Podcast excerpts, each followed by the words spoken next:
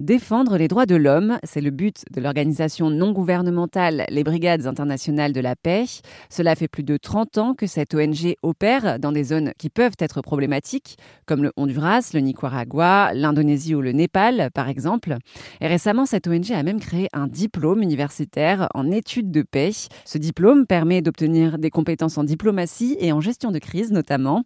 Et d'ailleurs, pour dialoguer en zone tendue, les Brigades internationales de la paix sont en contact avec des défenseurs des droits humains sur le terrain. Fiona travaille pour les Brigades internationales de la paix en France. Elle nous explique tout. Un défenseur des droits humains, c'est quelqu'un qui défend n'importe quel droit fondamental au nom d'une personne ou d'un groupe de personnes.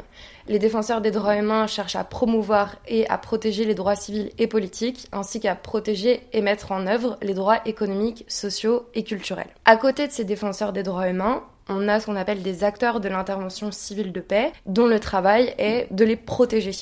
Parce que les défenseurs des droits humains, par leurs actions, sont, euh, sont des cibles, tout simplement. Est-ce que c'est des sortes de lanceurs d'alerte? Ouais, oui, oui. Euh, donc ça peut être euh, des lanceurs. En fait, c'est des gens qui travaillent sur plein de thématiques différentes. Ils vont, ils, vont pouvoir faire, comme tu dis, de la dénonciation. Donc tout simplement rapporter ce qui se passe en termes de violation des droits humains.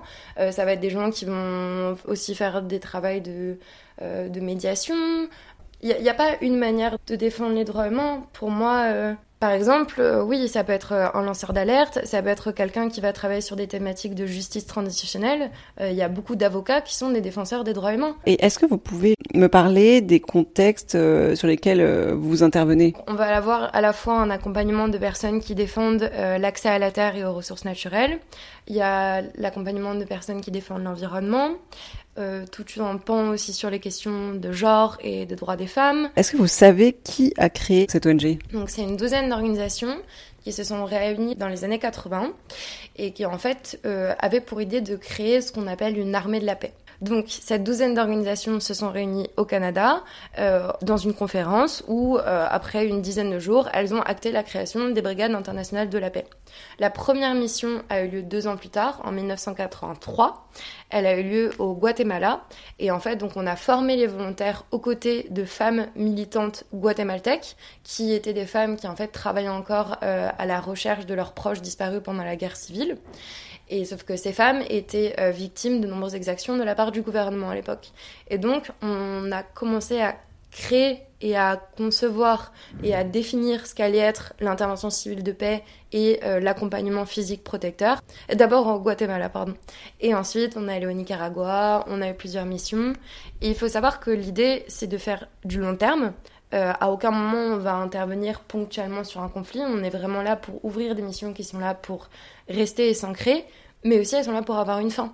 Et c'est très important. Par exemple, le PBI Mexique, là, ça fait deux ans qu'ils ont entamé leur processus de, fin.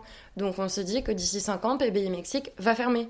Et c'est une très bonne chose. Pour nous, c'est positif. Euh, au final, il faudrait qu'il n'y ait plus de PBI. Combien il y a de membres de PBI sur le terrain donc on en est à plus de 58 euh, euh, organisations qui sont accompagnées sur le terrain par plus d'une centaine de, volontaires internationaux et une trentaine euh, de salariés. On a accompagné 58 organisations en 2021. ces 58 organisations, ça représente plus de 1800 personnes.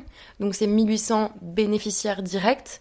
Et ces 1800 personnes, elles, accompagnent ou en tout cas protègent, défendent les droits humains de plus de 200 000 bénéficiaires indirects. Si le combat des brigades internationales de la paix vous intéresse, alors rendez-vous sur rzn.fr.